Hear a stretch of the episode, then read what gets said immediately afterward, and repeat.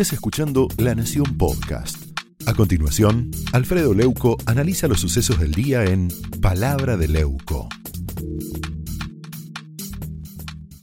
Eh, Fernanda Vallejos ya se ganó un lugar en el podio de quienes hacen las propuestas más jurásicas sus ideas y declaraciones van a contramano del progreso y apelan a conceptos dogmáticos de una presunta izquierda que fracasó en todos los países donde intentaron aplicarla. Pero ella insiste, ¿eh? acaba de cometer un sincericidio para respaldar el aumento del 40% de sueldos a los legisladores que han decretado Cristina y Sergio Massa. Le pido que preste atención a sus palabras, por favor, en el Twitter son una radiografía terrible de su falta absoluta de sensibilidad social, pese a que dice defender a los pobres. Ahí estamos viendo el tuit. Los diputados argentinos tenemos el salario más bajo, mucho más de toda la región. Casi da vergüenza. Los de Juntos por el Cambio no están por la plata, por favor. Ellos son todos ricos porque están capturando al Estado y garantizan los verdaderos negocios del poder económico al que ellos responden. ¿Qué me cuenta? ¿Le da vergüenza ganar tan poco a la diputada Vallejo? ¿Le da, mientras a la inmensa mayoría de nuestro pueblo le da vergüenza que ganen tanto. Mire, le doy un solo dato. El sueldo mínimo hoy es de 25.572 pesos. Es así que es una vergüenza. Una diputada nacional como Vallejo recibe en mano, limpio de polvo y paja, por lo menos 175 mil pesos, es decir, casi siete veces el ingreso mínimo. ¿Cuál es el sueldo promedio según el INDEC? 36.246 pesos. O sea que un diputado gana cuatro veces el sueldo promedio. Y eso que estoy analizando, el ingreso pelado ¿eh? de un legislador. Eh, no cuento los pagos extras por desarraigo, los pasajes, la movilidad y otras hierbas. ¿Sabe cuánto gana de promedio un policía? 68 mil pesos. Una enfermera, 57 mil pesos. Y la diputada Vallejo se tiene que comparar con la mayoría de los argentinos y no con los legisladores de otros países.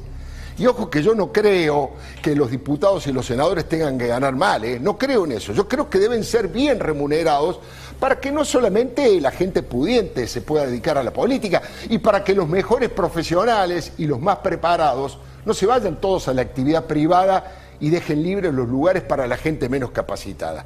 Pero hay un elemento que es la vocación patriótica. Se supone que la política es para trabajar en construir un país mejor y más igualitario y además nadie los obliga a los legisladores para que se queden atornillados a sus bancas si el sueldo que reciben les parece una vergüenza, como dijo la diputada Vallejos. Esas palabras son una humillación para tantos trabajadores que ganan muchísimo menos, para tantos desocupados, para tantos empresarios que vieron con horror cómo se fundían sus negocios, edificados durante años con sacrificio. Pero como si esto fuera poco, la diputada acusa a los legisladores de la principal oposición de ser todos ricos otra arbitrariedad injusta.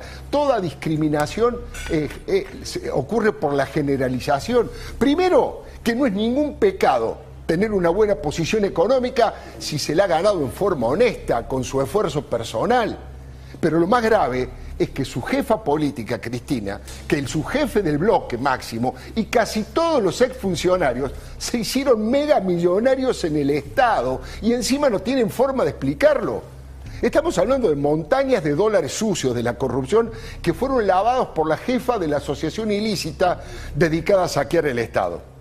Mire, nunca hubo tantas pruebas documentales y testimonios de arrepentidos de ambos lados del mostrador. Y ese plan sistemático de coimas y sobreprecios.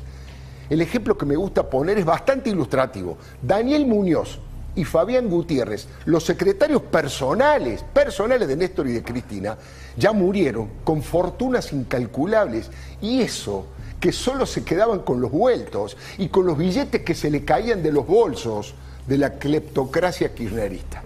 Ahora, entre los legisladores opositores hay de todo. No creo que Vallejo crea que eh, Fernando Iglesias, que el propio Toti Flores, que Graciela Ocaña, por poner solo tres ejemplos, sean magnates. Son gente sencilla, pero insisto, si fueran ricos por ser empresarios exitosos y honestos o profesionales destacados, ¿cuál es el problema?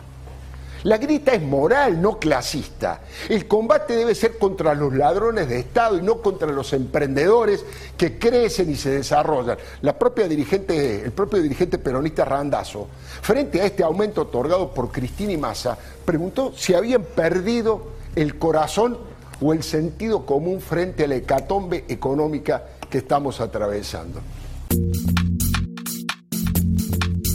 Esto fue Palabra de Leuco, un podcast exclusivo de La Nación.